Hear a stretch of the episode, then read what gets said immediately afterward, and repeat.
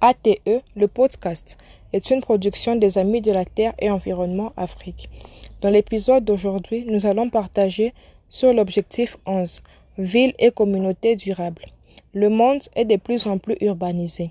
Depuis 2007, plus de la moitié de la population mondiale vit dans des villes.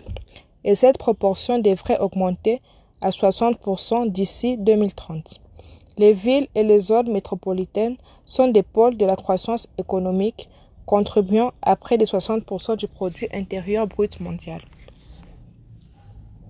Cependant, elles représentent aussi près de 70% des émissions de carbone dans le monde et plus de 60% des ressources utilisées.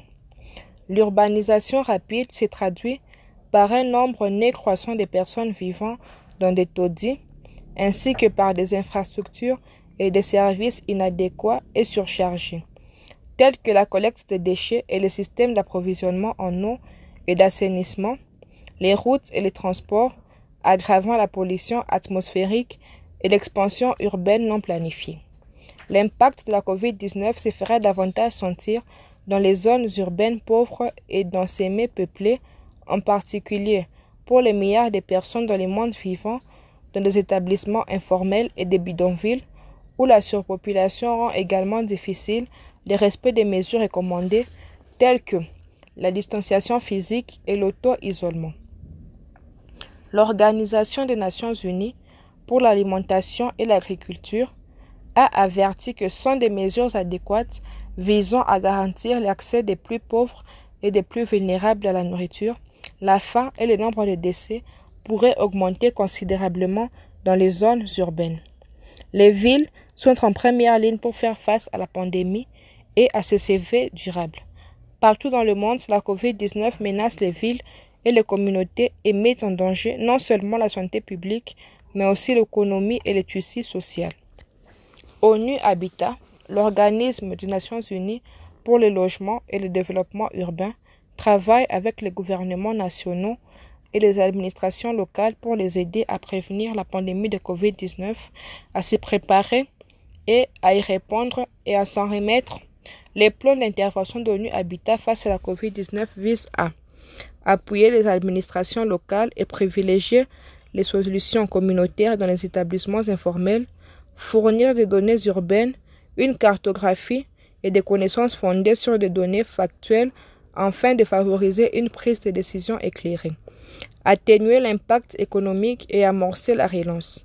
Le cadre directeur des politiques et des programmes d'ONU Habitat face à la COVID-19 fournit des orientations concernant les actions à mener au niveau mondial, régional et national.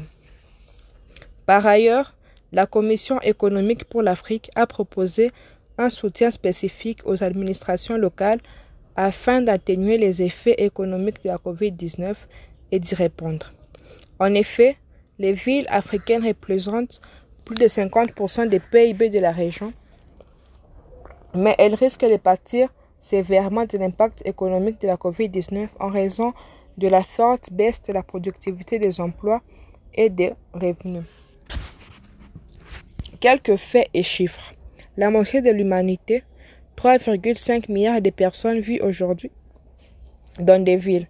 Ces chiffres devaient atteindre 5 milliards d'ici 2030.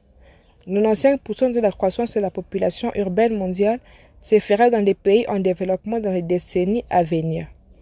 Les villes n'occupent que 3% de la masse continentale mondiale, mais produisent plus de 70% d'énergie. L'urbanisation rapide exerce une pression sur les réserves d'eau douce, les systèmes d'approvisionnement en eau et d'évacuation des déchets, le cadre de vie et la santé publique.